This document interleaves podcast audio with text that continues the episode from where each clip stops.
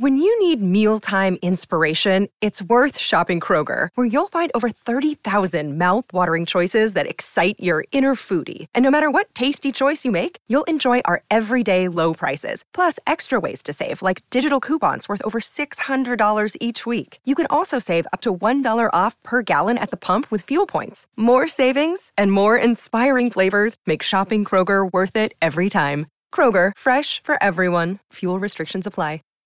Save big on brunch for mom, all in the Kroger app.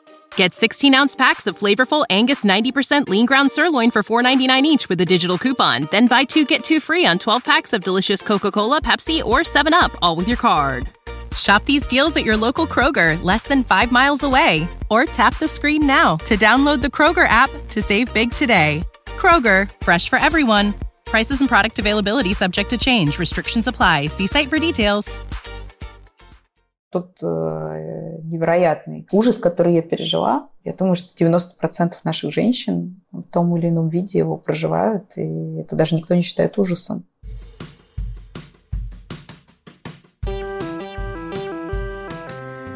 Привет, меня зовут Кристина Вазовский, и это «Провал» — подкаст о ситуациях, в которых что-то пошло не так. Сегодня у меня в гостях Оксана Лаврентьева, бизнес-вумен, владелица компании «Русмода», а также центров здоровья и красоты «Белый сад». Поехали! Оксана, привет! Привет, Кристин! Какой у тебя, по ощущениям, главный провал в 2020 году?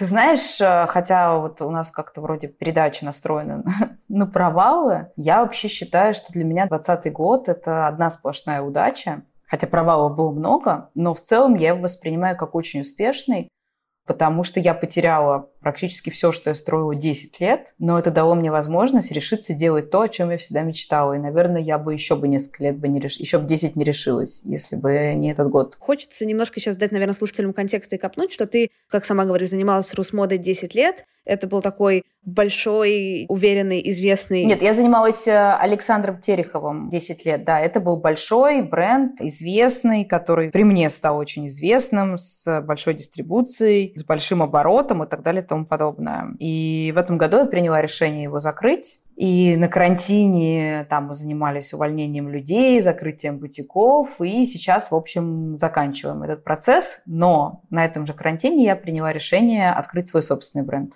Как было увольнять людей? У меня немножко другие масштабы бизнеса, но я, там, не знаю, в своей жизни уволила человек пять, и все эти пять, условно, там, пять-десять человек, это всегда было очень для меня болезненно, да. Я, как понимаю, в Александр Терехов работало не пять человек, и увольнять приходилось гораздо больше. Что это для тебя вообще было? Нам пришлось уволить э, 150 человек. Но часть из них, к счастью, нам мы не уволили, мы продали фабрику вместе, собственно, с э, людьми, которые там работали. Ну, то есть не с ними, естественно, а с э, фабрику с сотрудниками, да, как бы нанятыми туда. Поэтому они, к счастью, остались на работе, их не уволили, просто как бы фабрику перепродали. Часть нам пришлось уволить, и здесь мне тоже повезло, можно сказать, потому что я уже давно не генеральный директор в своей компании, а только собственник и идейный вдохновитель, и увольнением занимался генеральный директор вместе с HR-директором. И я понимаю, что им было по-настоящему непросто, особенно было непросто, когда Путин всем сказал, платите всем полную зарплату, никого не увольняйте вообще.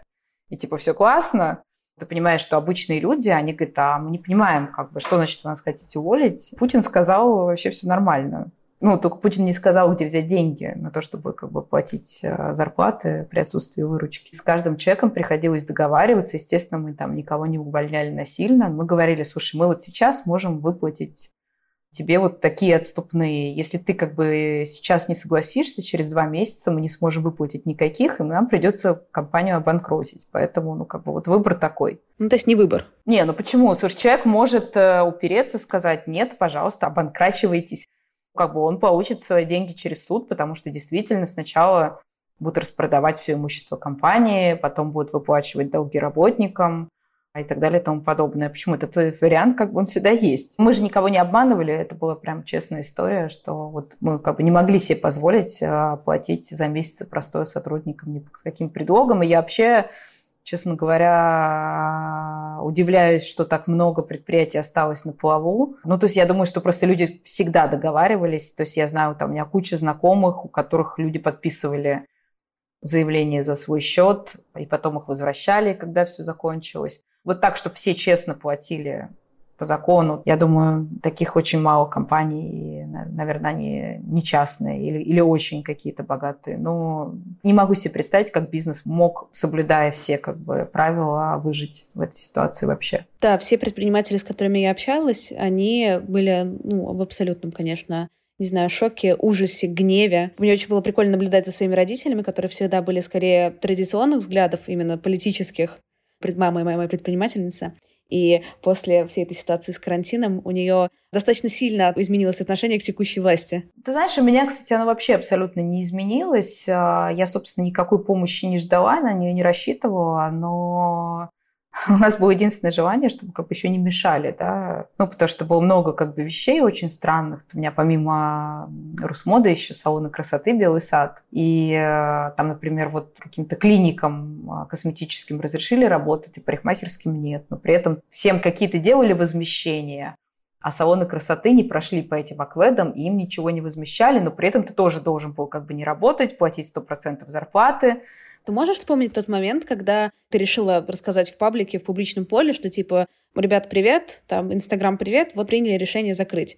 Как тебе вообще было на это решаться? Слушай, ну, ты знаешь, просто решение, как бы, наверное, закрыть э, бренд Александр Терехов, оно у меня зрело последние два года, потому что, как бы, взлет у этого бренда был тогда, когда я им ежедневно занималась самостоятельно. И я просто в какой-то момент э, поняла, что я, как бы, не хочу больше вкладывать э, вообще ни минуты своего времени в чужие имена, и я перестала быть генеральным директором. Выяснилось, что как только я перестала, как бы, сама всем этим рулить, то это, как бы, все начало рушиться. Ну, то есть я поняла, что это все держало держалась в основном на мне, несмотря на то, что бренд был очень хороший, Саша очень талантливый дизайнер, но Саша не умеет тебя продавать, не умеет общаться с людьми. Ну, понимаешь, да, это все время все делала я.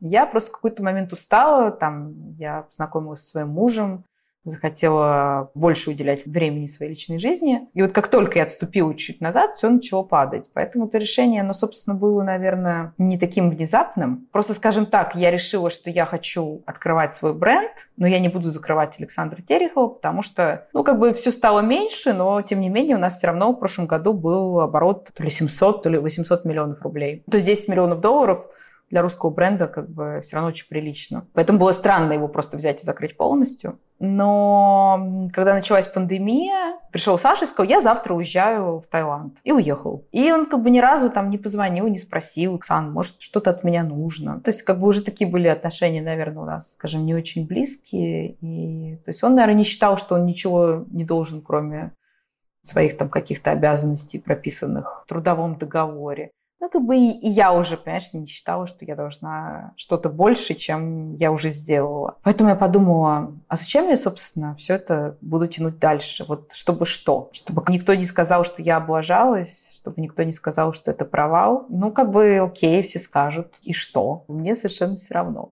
Ну да, мне как бы жалко потраченных усилий, мне жалко денег потраченных, мне жалко времени. Но, с другой стороны, это все опыт, который 10 лет я получала. И для того, чтобы сейчас очень хорошо понимаю, что я хочу делать, какие я хочу делать вещи, какой-то бренд. То есть я за эти 10 лет наверное, научилась э, этому бизнесу так, как меня бы, наверное, не научили бы ни в одной бизнес-школе бы никогда в жизни. Ну, а выставить это уже в Инстаграм, это уже было, знаешь, как, когда ты внутри решение принял, то есть дальше это уже все подробности, как бы, которые, в общем меня уже не очень беспокоили.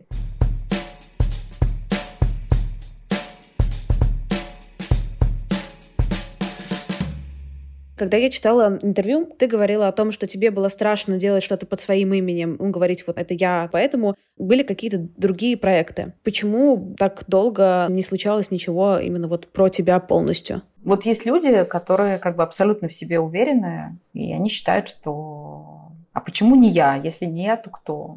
Я всегда считаю, что а с какой радости я и вообще какой я имею на это право. Да, и мне кажется, что для того, чтобы что-то делать, ну, как бы ты должен быть там, если такого очень образованным, очень опытным, очень талантливым. Ты везде должен быть очень для того, чтобы в целом начать э, что-то делать. Иначе как бы у тебя нет как будто бы на это права. Сейчас я уже просто подумала, что окей, ладно, если не сейчас, то когда, во-первых. Во-вторых, э, это была моя мечта с детства быть художником-модельером. Я там не пошла учиться. Но, собственно, я и никогда бы, наверное, не смогла бы делать сама ничего руками, потому что с уроков труда меня выгоняли за то, что не могла пришить ровно даже пуговицу, даже карман самый простейший, самой простой строчкой. Я, в общем, как бы и не собираюсь строить из себя художника-модельера или дизайнера. Я хочу быть вдохновителем, идеологом, и, слушай, у меня работает прекрасный дизайнер, который работал с Сашей все 10 лет, его помощницей. Я как бы не скрываю это. Вот есть Маша Корончик, она дизайнер, я идеолог-вдохновитель. Мне всегда казалось, что я могу как бы обслуживать чужие таланты. У самой у меня никакого таланта нет. Ну и там 15 лет терапии, э, несколько поездок в Перу э, и все такое. И вдруг я подумала, что нет, у меня вообще тоже есть какие-то таланты, и у меня вообще-то была в детстве мечта. Сколько я еще буду откладывать э, ее осуществление? Потому что, обслуживая чужие таланты, фактически я исполняла свою мечту через других людей, не давая себе права исполнить ее самой. Ну, я считаю, что я должна как минимум попробовать. У меня может не получиться, но я должна хотя бы попробовать. То, что ты говоришь, немножко, знаешь, во мне отзывается через то, как некоторые родители, например, вот хотела стать балериной, но не фигуристкой, но не получилось, поэтому моя дочь пофиг, хочет она или не хочет, или там мой сын будет на катке в 5 часов утра. Да-да-да. А у меня наоборот только, да. Ты понимаешь, откуда эта установка у тебя, что чтобы что-то делать, нужно, ты, наверное, правильно ты спросишь, обладать каким-то талантом особенным, да, каким-то призванием. Откуда ощущение, что этого таланта нет? Ты знаешь, наверное, потому что я вообще в целом максималист. Я вот помню, я как-то сказала своему мужу, что я хочу публично выступать. Потому что я один раз попробовала, я всегда боялась тоже это делать, и я попробовала, у меня хорошо получилось, люди меня не отпускали после того, как э, это все закончилось еще час. Они прям ко мне липли, задавали мне вопросы, как-то там очень теплые слова говорили. И это я сходила один раз на лекцию в высшей школы экономики молодым дизайнером на факультет дизайна. И я говорю, вот, я вышла такая окрыленная, такая наполненная, мне так это понравилось, я бы хотела выступать публично, но я очень боюсь. Он говорит, так я тебе сейчас устрою вообще в один момент. И он, значит, э, вел панель на форуме Атланты про успешных женщин, и он позвал четыре женщины. Одна Юля Соловьева, которая возглавляет Google, Одна там наша подруга, адвокат, очень известный из э, компании «Вертикаль». Ника Белоцерковская, написавшая кучу книг. И, собственно, я. То есть там был огромный зал, ну, может, тысяча человек. И потом я поняла, ой, это же было мое первое публичное выступление, а я вышла так, как будто бы меня просто накачали воздухом, и я сейчас как воздушный шарик взлечу.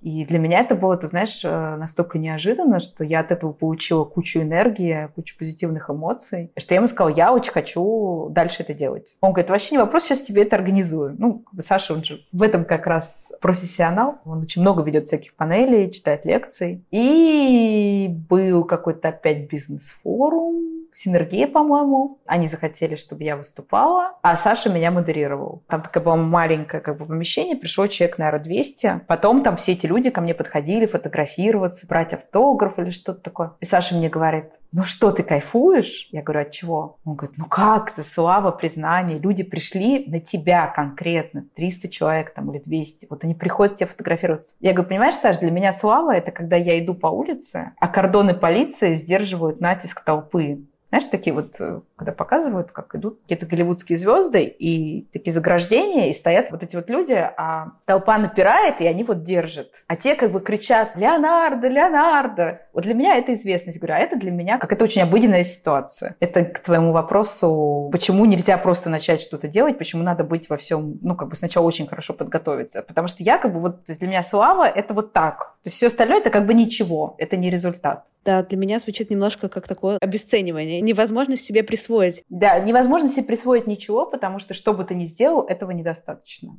Это очень мало, это ничто, не имеет никакого значения. Это было засилье там всяких хейтерских про меня комментариев там на разных площадках. Люди писали, ну это как бы бездельница, которая не заработала ни одного в жизни рубля самостоятельно При этом у меня там бизнес 10 миллионов долларов оборот. Я же его сделала, даже дали мне деньги на бизнес, подарили, помогли, неважно, как бы ты оборот тебе не могут подарить. Ну, как бы, я говорю, 15 лет терапии, я, наконец, поняла, что вообще, как бы, любой маленький шаг вперед, это все равно огромное продвижение, и надо ценить именно маленькие шаги, мыслить какими-то реальными категориями, а не категориями, знаешь, людей, которых в мире 0,01%. Опять же, очень правильно сейчас говоришь, но поправь меня, если я не права, но в этом чувствуется, как будто ты понимаешь, как типа надо, как хорошо, как правильно, но как будто не до конца тоже себе сама в это веришь, что не нужно стремиться к 0,01%. То есть ты понимаешь, что это так и надо, и классно, но не совсем то, что идет по ощущениям как бы к себе, что хочется быть все-таки тем 001. Конечно, э, я же не, как бы не человек, который победил полностью свое эго и сказал, слушайте, меня устраивает быть таким же, как все, я не хочу быть особенным. Но в целом я могу сказать, что, конечно, для меня самые страшные вещи, когда вот я занималась психологом, было это признать, что я обычный человек. И я думаю, что любой человек считает себя особенным и необычным. Но на самом деле что-то большое сделать, мне кажется, именно когда ты начинаешь себя реально оценивать, я говорю, и ценить вот эти маленькие шаги, маленькие удачи, переставать смотреть на других, пытаться что-то сделать, чтобы кому-то доказать, а делать из любви, из чувства созидания. Понимаешь, да, что я имею в виду? Тогда неважно, на каком месте ты будешь, в каких списках или по сравнению с кем, если ты делаешь это от чистого сердца, и ты делаешь это потому, что ты любишь, а не для того, чтобы всем показать, какой ты крутой. Я не думаю, что просто эту историю можно победить до конца когда-нибудь, но в целом там я понимаю, что для меня она, например, перешла в какую-то здоровую историю.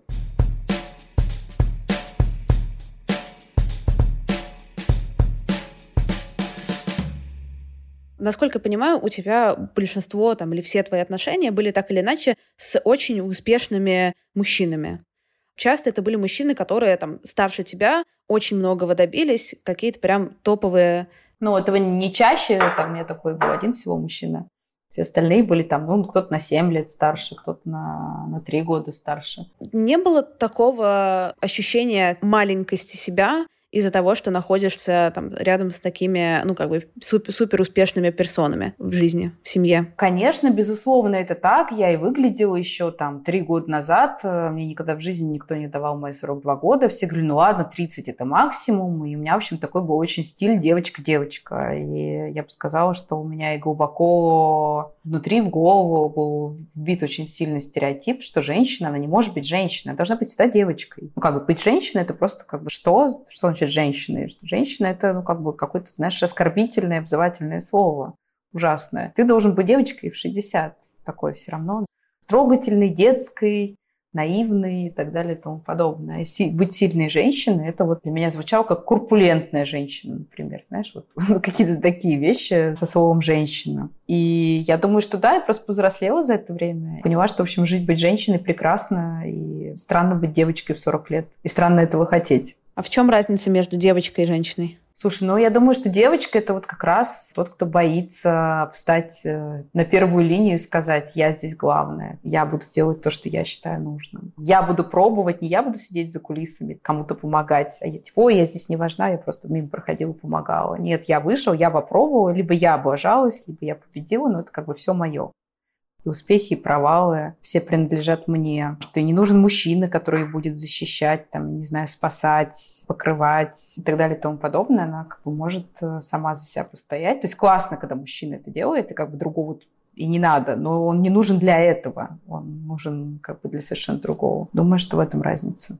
С одной стороны, читая какую-то твою биографию, складывается ощущение, что тебе очень рано пришлось повзрослеть, и что тебе как будто бы сложно в тех обстоятельствах, в которых ты жила там и в детстве, да, и условно в 16 лет, насколько я помню, ты ушла из родительского дома, оставаться ребенком прожить, потому что 16 лет — это ребенок на самом деле. Ну, должен быть точнее. Ну, ты понимаешь, что на самом деле, я думаю, именно поэтому я искала всегда отношений с мужчинами, в которых бы я чувствовала бы себя девочкой, да, скажем так, потому что я не добрала этого в том возрасте, в котором я должна была это получить. И это была как какая-то компенсация того, чего у меня не было в том возрасте, которым оно должно было быть. Когда мне нужно было быть ребенком, я им абсолютно не была. И я там очень рано начала нести ответственность а, за всю семью, за свою маму, за свою дочку. Когда мне было всего 20 лет, я как бы взвалила себе на плечи. В общем, несколько лет я была единственным кормильцем в семье, и а, в общем, это было как бы непростые пять лет или шесть. Ты, насколько помню, родила дочку Алину в 19. В 19, да. Угу. Я читала довольно жуткую историю про роды. Можешь ли ты ее рассказать? Слушай, ну на самом деле я жила на окраине в Питере, называется метро Гражданский проспект. Я не знаю, насколько там сейчас это благополучный район, но там вот была больница на Вавиловых, я не знаю,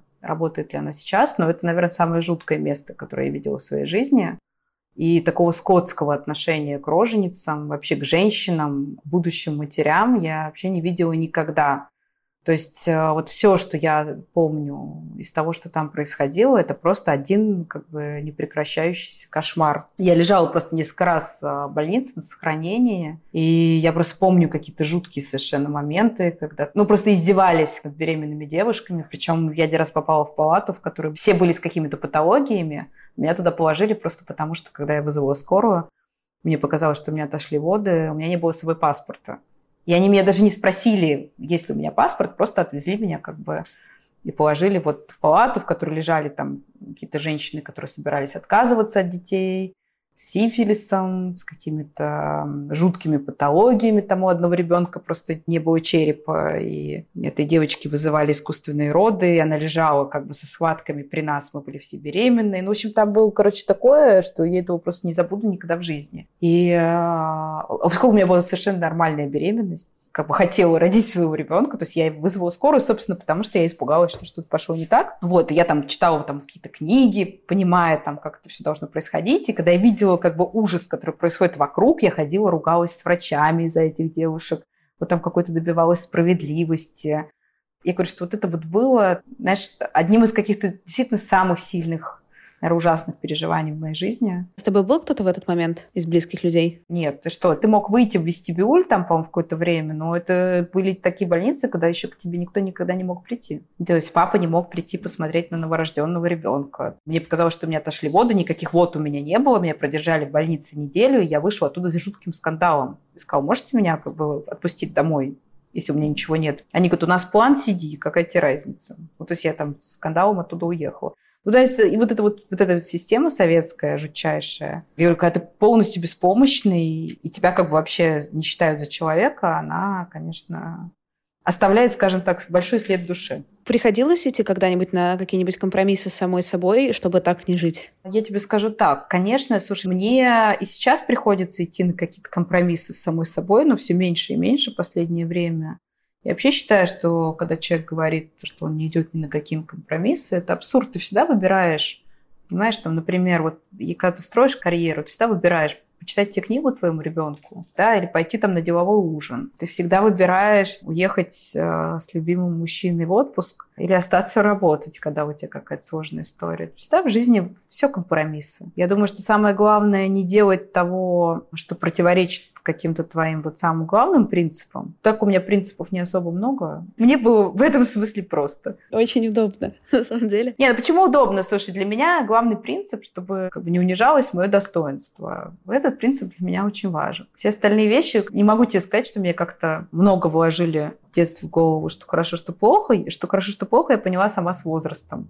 И теперь меня невозможно заставить это нарушить, потому что я это как бы знаю, что это плохо, не потому что так кто-то сказал, что это плохо, а потому что я точно знаю, что это плохо. То есть у тебя, ну, как бы в этом смысле довольно много опоры на себе, как бы как маятник. Почему спрашиваю? Потому что, например, я тоже, вот ты говоришь про 15 лет психотерапии, да, у меня условно 5. Интересно очень за собой наблюдать. Я, например, за собой наблюдаю в том, что мне часто в каких-то этически сложных ситуациях я хожу, сверяюсь немножко. Потому что просто что такое, вот что такое как раз хорошо, что такое плохо, не в понятных там, не, не убей, не укради, ну какие-то, да, заповеди базовые. Ну, понятно, например, не прелюбодействуй. Ну, не про любодейство. Отличная тема. Отличная тема. Пока ты не поймешь, а, почему это плохо, ты же не все равно не понимаешь, почему это плохо. Ну, типа, почему нельзя? Потому что брать чужое плохо. Или потому что плохо обманывать.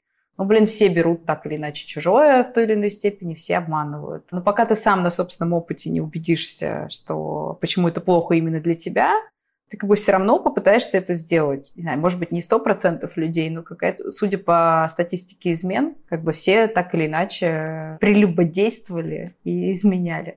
Просто для меня, например, сейчас это абсолютно неприемлемая вещь. Я не могу себе представить, чтобы я зачем-то стала это делать. Но я именно потому не могу себе это представить, потому что я этого так много делала, что я очень хорошо поняла, чем именно мне это вредит. А чем вредит? Я считаю, что когда в отношениях есть какое-то вранье, это все равно всегда чувствуется и лежит между двумя людьми. То есть, что они не могут быть до конца как-то друг другу открыты. И понимаешь, вот если, например, ты со своей стороны реально ничего не сделал плохого. Если что-то не получается, ты абсолютно чист, ты говоришь, я сделал все, что мог, но, блин, не получилось. Но если ты как бы сделал кучу ошибок, ты потом можешь годами жалеть, что вот а если бы не так, то было бы. Потом, слушай, за всю свою жизнь я поняла одну вещь, довольно банальную, которую, наверное, все учат э, родители детей. Но я говорю, что одно дело прожить это знание, а другое дело просто знать. Я поняла, что невозможно плохим способом получить хороший результат. Ни в чем. Нет так такой как бы ситуации, где ты поступаешь плохо, а результат получаешь хороший. Так не бывает. Ну, либо это какая-то временная иллюзорная хорошесть.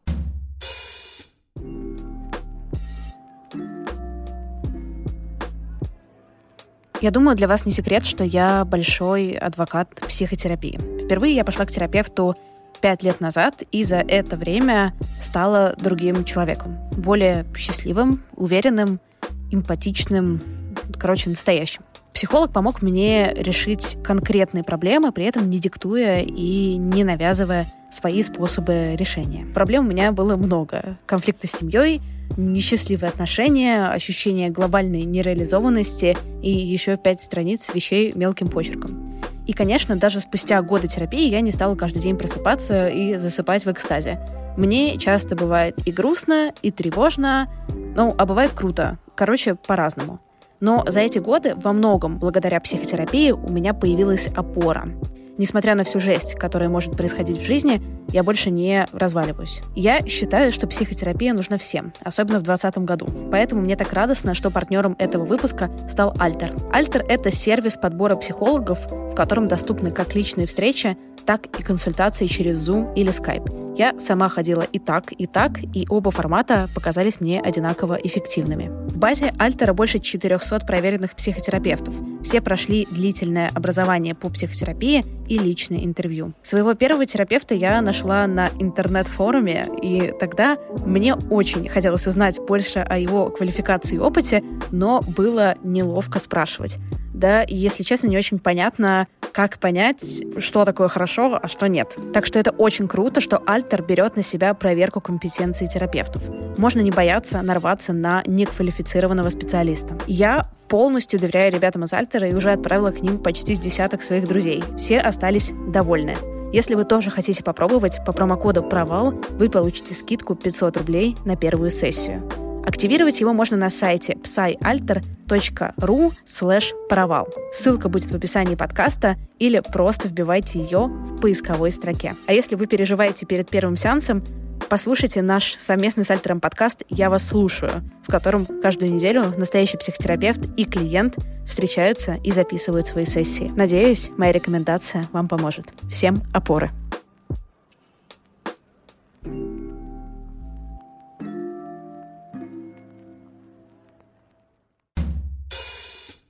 Есть ли у тебя какие-то вещи в жизни, за которые тебе до сих пор стыдно? Ты знаешь, мне вообще ни за что не стыдно, потому что я 15 лет в терапии, как ты понимаешь. Я себя простила за все ошибки, сделала выводы, и я поняла, что самое главное не повторять эти ошибки. Понимаешь, какой смысл стыдиться? Это как бы не дает тебе ничего. Если ты считаешь, что ты поступил неправильно, прекрати это делать, делай по-другому. Попытайся это исправить, если это возможно. Если невозможно, не делай так больше. Объясни другим, почему так нельзя. В стыде нет никакого абсолютно смысла. Чувства вины нет никакого смысла.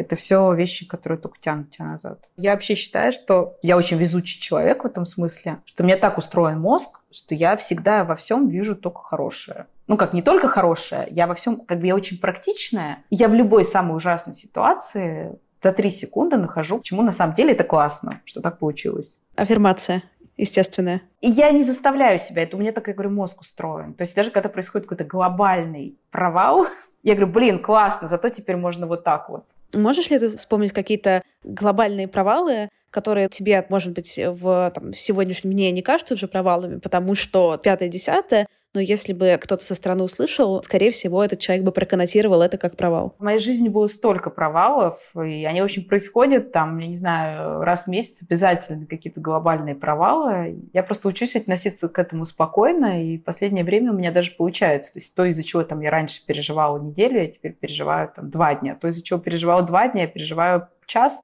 То, из-за чего я переживала час, я переживаю 30 секунд. Это, к сожалению, опция дается с возрастом, знаешь, какие-то вещи забирают, а какие-то дают. То есть ты в целом начинаешь относиться к любым провалам очень спокойно, пока все живы, пока все здоровы. Ты думаешь, да в принципе вообще мне пофиг. Если человек не лишен свободы, не лишен здоровья, не лишен жизни, то э, ничего страшного все еще не произошло. Ну а так, конечно же, развод, конечно, провал. И, конечно, страшно это было сделать, и я помню, что для меня вот это, это было каким-то существенным фактором. А что все подумают? А все подумают, что я неудачница. Потом я подумала, блин, я что, готова как бы всю жизнь жить с человеком, с которым, пускай у меня прекрасные отношения, но это точно не мужчина в моей жизни. Только для того, чтобы никто не подумал, что я неудачница? Это же абсурдно. С одной стороны, конечно, абсурдно, с другой стороны, живут так почти все, мне кажется. Я имею в виду с каким-то этим третьим глазом, который за тобой наблюдает и тебя оценивает. Конечно, так и есть, но мне кажется, что мы для того как бы живем, для того, чтобы научиться как бы всему этому противостоять, и этому третьему глазу, который за нами наблюдает, и общественному мнению, и стыду, и вине, и должен, и нельзя, и кто я такой. Мне кажется, мы для этого живем, для того, чтобы взять все, что есть от жизни, хорошим путем, неплохим, использовать все свои таланты самым лучшим образом, помогать другим, развиваться духовно, двигаться как можно ближе к Богу или там Вселенной, кто куда движется. И потом, ты знаешь, я вот большой поклонник Карлоса Кастанеда, прям большой-большой, и там в общем-то, постоянно твердится одна и та же мысль, что люди такие беспечные и думают о всякой ерунде, потому что они прямо на самом деле все считают себя бессмертными. То есть, несмотря на то, что мы все умираем, да, нет ни одного человека, который бы не умер, каждый человек почему-то внутри думает, что с ним это не случится или не случится никогда. Поэтому он может думать о том, кто что подумает, думать о том, что «Ой, я не буду делать то, что я хочу, я пока подожду, подготовлюсь, еще поучусь» еще почувствую себя увереннее и так далее и тому подобное, потому что всем почему-то кажется, что впереди, знаешь, какие-то годы, когда ты можешь потратить на подготовку,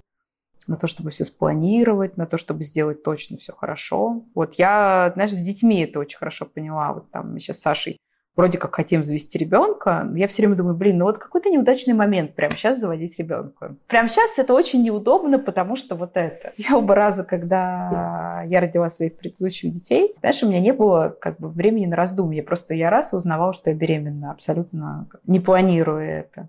И поэтому этот момент и был самым лучшим. Поэтому я говорю, что у нас ни у кого нет времени на то, чтобы думать, кто что подумает. У нас есть время только на действие. Но, к сожалению, человеку надо тратить всю жизнь для того, чтобы это понять. А ты делала аборт? Я делала, да, два раза аборт. Ты сказала, да, что вот э, тот самый момент. Ты можешь рассказать, как ты на это решалась и как ты это переживала? И было ли у тебя какие-то сомнения? Слушай, ты знаешь, э, когда я сделала аборт первый раз, мне было 15 лет, это была моя первая любовь. Так как я не успела спросить у мамы, что надо делать в этом случае, то это получилось сразу. В общем, как только это случилось, и, к счастью, мне хватило мозгов прийти к маме и рассказать, а не пойти сделать какое-то подпольное что-то с собой. И мама меня отвезла в клинику, где мне, собственно, этот аборт сделали. Я совершенно об этом не жалею, потому что я понимаю, что я была к этому абсолютно не готова, и что это трагическая случайность. Я не могу тебе сказать, что я вижу в этом что-то хорошее, но я понимаю, что это был на тот момент единственный правильный, в общем-то, поступок. Потом я забеременела Алиной 19 лет, и несмотря на то, что мне все говорили, что я должна сделать аборт, я уперлась и сказала, я не буду делать его и все. Вот вы меня хоть тут убиваете, я не буду его делать. И потом, собственно, когда Лине еще не было года, я сделала еще один, потому что в тот момент была такая ситуация, что рожать еще одного ребенка было ну, как бы вообще не, совершенно невозможно. И я тоже как-то это сделала, не имея никакого сомнения насчет того, нужно ли делать это или нет. И я считаю, что вот э, любое ограничение женщины в праве и решении, делать ли ей аборт, это просто преступление. Несмотря на то, что я считаю, что, конечно же, абортов нужно избегать, и люди должны пользоваться контрацепцией, тем не менее, я считаю, что никто не может решать за женщину, как ей распоряжаться не только своим телом, но и своей жизнью, потому что ребенок – это на всю жизнь. Ты не можешь как бы его родить, нет, понятно, что люди угрожают и сдают в детские дома, но для меня там это совершенно... Я не могу себе этого представить. Это решение на всю жизнь, это очень серьезное решение. Человек, конечно, должен иметь право принимать его сам.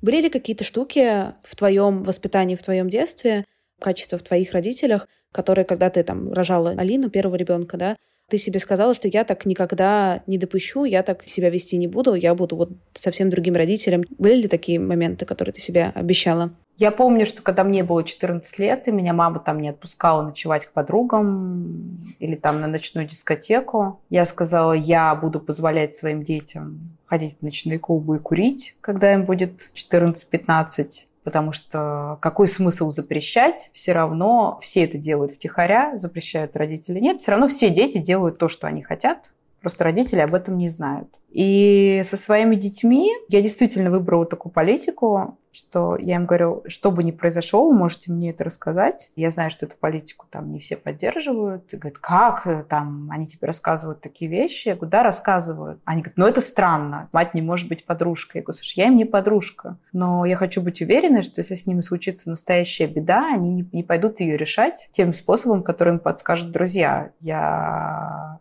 Хочу, чтобы они знали, что что бы ни случилось, они могут мне позвонить, и я их приму с любой информацией. То есть даже если мне позвонят и скажут, мам, я убил человека только что, я буду на их стороне, это не значит, что я буду их покрывать. Я не скажу там, ты больше не моя дочь или ты не мой сын чтобы они не сделали. И мне кажется, это очень важно. Но, конечно же, когда мой 14-летний сын говорит, мама, я останусь у друга, у нас там тусовка, я останусь с ним ночевать. Я говорю, нет, этого не будет. А у тебя был какой-то момент в первый раз, когда у Егора, у Алины наступил вот этот самый подростковый возраст и вот те самые ситуации. Это у меня сейчас как раз с Егором происходит, да, я переживаю непростой период. Когда ты прям вспомнила вот себя 14-летнюю и в первый раз такая говоришь, нет, сори, остаемся дома сегодня без друзей? Ты знаешь, я бы тебе сказала так, а, поскольку я жила не в очень благополучной семье, там у меня были у родителей очень плохие между собой отношения, и, собственно, вот почему я там рано ушла из дома и все такое. У меня как бы дом не был таким местом, знаешь, вот я чувствовала себя под защитой. Да, я всегда могла прийти поговорить со своей мамой, но дом не был местом, там, какой-то тихой, безопасной гаванью. И я очень вот настроена на то, чтобы он был таким для моих детей. При этом, видя там, что они делают в своем подростковом возрасте, когда я вспоминаю себя, я говорю, господи, по сравнению со мной они просто ангелы. В целом это очень помогает мне как-то реагировать на какие-то вещи легче. Хотя это все непросто, но моя мама просто посидела в 35 лет когда мне было 15. И я просто понимаю, что то есть меня еще как-то щадят. Ты довольно много, ну то есть я смотрела одно классное интервью с тобой без фильтров, говоришь об опыте домашнего насилия, о своем собственном опыте, опыте твоей мамы, твоих родителей. Ты помнишь, как ты первый раз, опять же, решилась об этом говорить в паблике? Потому что тема даже сейчас, в 2020 году, табуирована, что не буду ругаться матом, но очень табуирована. Для меня это было, наверное, очень непростое решение. И могу тебе сказать, что когда я написала первый пост о домашнем насилии, когда я его писала, я рыдала, и у меня была просто натуральная истерика. Честно, я была в шоке, и я побежала к своему психологу и сказала, блин, мы тут 10 лет или сколько там, 12 или 13 работаем, работаем, и мне кажется, что я супер такая проработанная, и у меня все классно, выясняется, что я просто живу как бы в комнате, в котором стоит контейнер с мусором или с какими-то нечистотами, а я как бы все вокруг пол мою. А вот он стоит, и мы его как бы не трогаем, и делаем вид, что вообще все нормально, и меня это совершенно не беспокоит. Она говорит, почему ты так решила? Я говорю, ну потому что я писала пост и просто обливалась слезами, у меня была истерика, просто натуральная истерика. И она меня спросила, как так получилось. Я начала рассказывать весь ход событий, что я написала какой-то пост, и не помню какой, но почему-то после него, он причем не был связан с домашним насилием, мне начали в личку девушки ссылать э, фотографии с синяками разбитыми лицами и писать Оксана, что мне делать. И это случилось в какой-то один момент волной, совершенно неожиданно. И когда вот я видела эти лица, причем очень красивые, молодые, то есть это не были какие-то там, знаешь, а, непонятные девушки, ну там какие-то спившиеся. И я начала звонить Саше и плакать, и говорить, я не понимаю, как мне на это реагировать, я не могу на это смотреть, мне от этого очень плохо. Он говорит, прекрати немедленно им отвечать, а почему они типа пользуются тобой для того, чтобы, значит, что они должны сами решать свои проблемы. В общем, мы еще немного поругались с Сашей, потому что я сказала ему, что тебя никто никогда в жизни дома не бил пальцем, и ты не можешь себе представить, что это такое что ты не можешь судить, и вот эти все разговоры, что они сами хотят так жить, типа, если бы им не нравится, они бы ушли, я говорю, ты понимаешь, что так может говорить человек, который никогда не был в этой ситуации. Но если ты так растешь с детства, ты это видишь как вариант нормы в своей семье, то это не вопрос не потому, что тебе это нравится, а просто где-то очень глубоко ты считаешь, что с тобой так можно. Ну, как бы ты не понимаешь, что так вообще нельзя. На следующий день я стала писать этот пост. Я говорю, что я очень сильно плакала, и рассказала об этом психологу. Он сказал, нет, проблема не в том, что ты не решила эту проблему для себя. Проблема в том, что ты опять попала в ситуацию переноса, когда к тебе этой ситуации, а ты должна ее решать, а ты не можешь. Ну, как это было у меня, когда я была маленькой, и это случалось при мне с моими родителями. Что меня никогда в жизни родители не наказывали, не били, но как бы это случалось при мне. И, видимо, я в детстве чувствовала всегда, как бы, что я должна отвечать, защищать и так далее и тому подобное. Я как бы ментально попала в эту ситуацию детскую, тут же в нее регрессировала и была в ужасе. Ну вот, потом я, собственно, с этим разобралась. И был второй момент, через который мне было очень сложно перейти, когда я написала, что и у меня был такой опыт. Ну, то есть не только как у ребенка, который ты видел, но и в отношении меня. Потому что это же знаешь, вот как, например, там у моего папы были проблемы с алкоголем. И я очень долгое время считала, что это делает грязной как будто меня как будто со мной что-то не так. Хотя как я могла вообще за это отвечать, э, на это влиять? Ну, то есть как я могу быть в этом виновата? Это вообще не моя ответственность. И меня может только пожалеть в связи с этим, да? Но почему-то у нас же как люди, а, дочка алкоголик. Ну, понимаешь, да? А, тебя били? Ну, типа, наверное, что-то ты сделала, как-то это спровоцировала. То есть э, люди считают, что если с тобой случилось что-то плохое, значит, ты каким-то образом это притянул, заслужил, значит, с тобой что-то не так. И это очень такая защита психики, очень естественная, потому что ты понимаешь, что если ты смотришь на это и понимаешь, что это может случиться с любым человеком, значит, это может случиться со мной. Поэтому очень легко сказать, нет, это с ним, потому что он сам виноват, с ним что-то не так. И со мной такого не будет. Мне было трудно, наверное, перестать пить через вот это вот э, отношение к себе, как к кому-то, с кем что-то не то, и поэтому как бы со мной это было, и поэтому мне это стыдно. Но сейчас я понимаю, что такие женщины, как я, должны об этом говорить, должны поднимать эту тему, потому что просто страшно подумать, какое засилье насилия по отношению к женщинам в нашей стране и насколько на самом деле у них нет э, прав и там, возможности что-то поменять.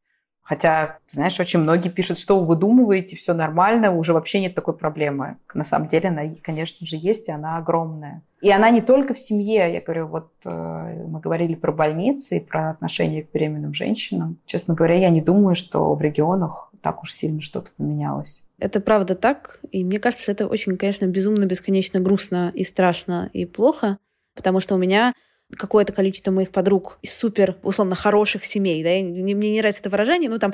Ну, понятно, приличных, давай. Приличных, да, да, вот, вот, приличные семьи, по верхам даже какое-то благополучие, все очень красиво, все очень умные, обеспеченные, красивые, молодые, талантливые, но при этом отношения, только отношения, которых у них там сложилось самим себе из-за того, что как с ними обращались их родители, а потом их партнеры, это очень грустно. И когда с этим сталкиваешься повсеместно, и если немножко только копнуть, то это тоже очень становится грустно, страшно от этого и так далее. Ну, слушай, это очень объяснимо историей нашей страны, огромным количеством сильных женщин, которые сами вырастили на себе детей, подняли их маленьким количеством мужчин, мужчин, э, которых всех как бы качественных самцов, скажем так, много раз э, истребили и остались самые низко пошибные. Из-за тех была борьба. И, в общем, вот э, мужчины, которые, по сути, там ничего из себя не представляя, он еще перебирает и по-хозяйски смотрит на каждую женщину. И считает, что если я на тебя обратил внимание, Всем то вообще пока, должна пока. умирать от счастья. И это же вбито на уровне подсознания понимаешь, в каждой нашей женщине, что она сама по себе не имеет никакой ценности. Ценность – это мужчина. А она тут так э, прибор для его обслуживания. Я думаю, что потребуется не один год для того, чтобы изменить это ощущение. И я, в всяком случае, могу тебе сказать, что я настроена сделать все, что от меня зависит, чтобы это ощущение поменять. Я бы очень хотела бы иметь как бы какие-то полномочия для того, чтобы смочь это изменить. Я сама прошла этот путь вот от женщины предмета, знаешь, к человеку, который э, никогда в жизни не позволит там больше с собой так обращаться.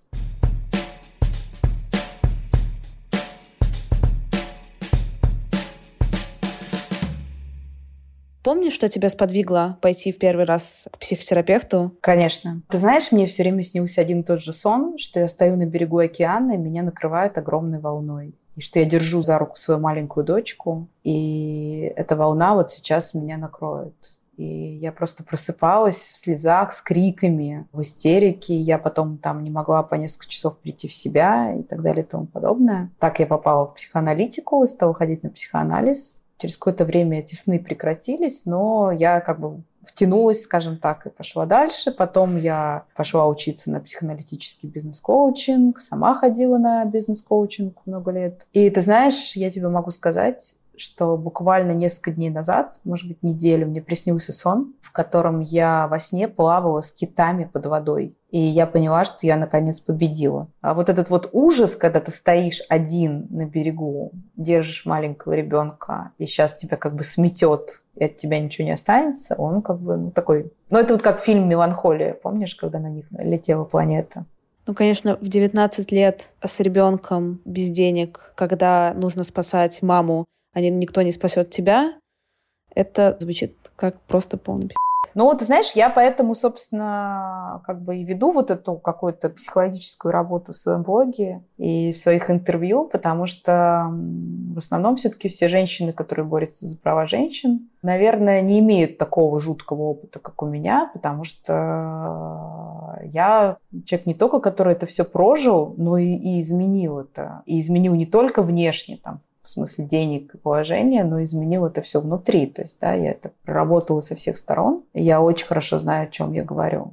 И я думаю, что, понимаешь, там тут э, невероятный ужас, который я пережила. Я думаю, что 90% наших женщин в том или ином виде его проживают, и это даже никто не считает ужасом особенно. Самое у меня в какие-то моменты случалось для меня самое поразительное, когда я описываю своему психотерапевту какие-то ситуации, и я такая, да, ну это там фигня какая-то. И она такая, типа, воу, стоп, это насилие. Ты такой, не-не-не, типа, послушай, я лучше знаю. Да ладно, это все, это было нормально, вы просто не понимаете. У нас там это считается, да, что-то. У меня был прекрасный опыт. Я училась в Инсиаде на лидерской программе. И там была женщина из Африки, и она рассказывала историю своей жизни, то есть там на этой лидерской программе, там суть в том, что ты как бы перед большой группой, все там топ-менеджеры, либо руководители компаний, каждый рассказывает свою личную историю там, включая детство, с какой-то страны, все из разных стран. И вот она рассказывает историю, как у нее пил отец, как он их всех выгонял на улицу, как она три раза поменяла за детство свое имя, там, сто раз переехала, вот как они на улице, а он там пьяный, и вот это вот все. И она это все рассказывает, рассказывает, рассказывает. И потом как бы группа дает обратную связь. И они такие... И вот европейцы, знаешь, которые рыдают, когда рассказывают, что у них родственник в десятом колене умер во время теракта в Нью-Йорке, и они до сих пор рыдают хотя это там ну, какой-то родственник очень дальний. И они такие, ну мы не понимаем, а почему она такая спокойная, когда она все это рассказывает? Ну, как бы, где эмоции? И я помню, меня так бомбануло, ты просто не представляешь, я как бы встала и говорю, ребят, потому что если бы она относилась бы к каждой херне так же, как вы, она бы просто бы не дожила бы до сегодняшнего дня. Просто когда ты каждый день на войне, ты приучаешься не реагировать. Все, что вы воспринимаете как вселенскую трагедию, для нее даже как бы не вообще не повод расстроиться, понимаете? Ну, как бы, вот и все. И я понимаю, что очень трудно со стороны понять, о чем человек говорит, если ты сам никогда не был в такой ситуации. Но мне кажется, это очень круто и важно, то, что ты на своих площадках говоришь о том, что это есть, что у тебя такой был опыт, и сейчас ты выжила, и ты жива, и ты окей, и у тебя хорошо все. Нет, со мной вообще даже все прекрасно, да. Я не просто окей, я не инвалид, а, знаешь, э, олимпийский бегун. Олимпийский бегун, и что на тебя могут посмотреть другие девушки, и понять, что, во-первых, дело не в том, что с ними что-то не так из-за того, что с ними что-то произошло, и даже если что-то не так сейчас, может стать по-другому потом. Сто процентов. Я в этом абсолютно уверена. Я вообще, вот, знаешь, всегда люблю повторять, что на самом деле мне очень хочется, чтобы все наши женщины поняли, что никакие обстоятельства, никакие события, ничего не может сломать человека, если у него сильный дух. И что это самое главное. И вот все не важно, кроме этого.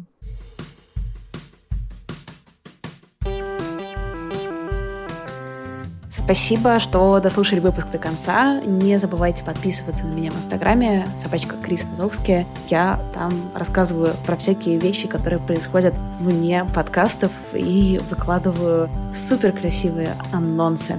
В общем, подписывайтесь, э, буду рада вас видеть.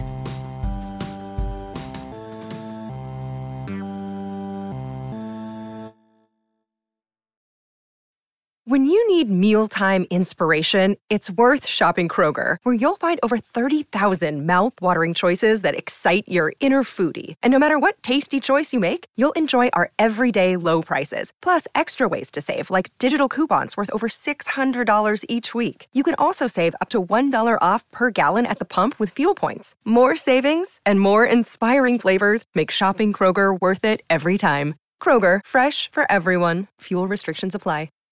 Save big on brunch for mom, all in the Kroger app. Get 16 ounce packs of flavorful Angus 90% lean ground sirloin for $4.99 each with a digital coupon. Then buy two get two free on 12 packs of delicious Coca Cola, Pepsi, or 7UP, all with your card. Shop these deals at your local Kroger, less than five miles away. Or tap the screen now to download the Kroger app to save big today. Kroger, fresh for everyone. Prices and product availability subject to change. Restrictions apply. See site for details.